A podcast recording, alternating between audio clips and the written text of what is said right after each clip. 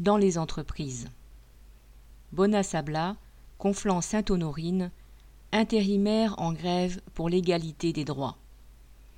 Une cinquantaine d'intérimaires de l'usine Bonasabla à Conflans-Sainte-Honorine, dans les Yvelines, sont en grève depuis le 2 novembre. Ils se battent pour obtenir la même prime de 4000 euros que les travailleurs en CDI. Bonasabla, du groupe suédois Consolis, fabrique des voussoirs pour les voûtes des nouvelles lignes du Grand Paris. Il y a quelques mois, à l'occasion de l'appel d'offres pour une nouvelle tranche de travaux, l'entreprise a beaucoup augmenté ses prix, trois petits points, et un concurrent a remporté le marché. Officiellement, l'entreprise aurait perdu trop d'argent si elle n'avait pas augmenté ses tarifs. C'est surprenant, car elle venait de faire des investissements de production.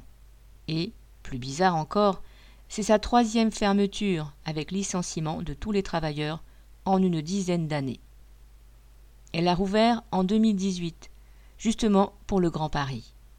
Alors, S'agit-il d'une volte-face d'actionnaires trouvant le profit insuffisant, d'une magouille pour se répartir le marché entre concurrents, ou d'autre chose Peu importe, le secret des affaires sert justement à masquer les raisons inavouables des coups portés contre les travailleurs. Là, 80 travailleurs en CDI et autant d'intérimaires seront mis dehors, la plupart d'ici janvier. Sauf que, en même temps que Bona Sabla veut fermer son site, l'entreprise doit produire et livrer jusqu'au bout ses voussoirs pour alimenter les tunneliers du Grand Paris.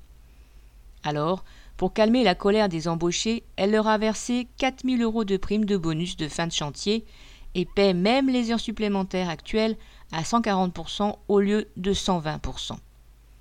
L'attribution de la prime aux seuls embauchés a révolté les intérimaires.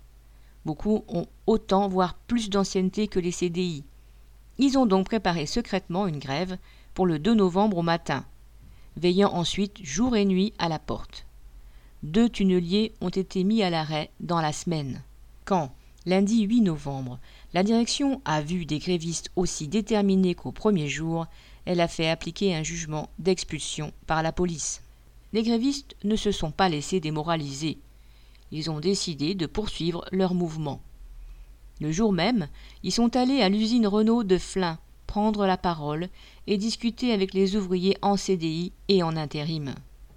Bona Blabla, comme il surnomme ce patron voyou, n'en a pas fini avec eux. Correspondant Hello.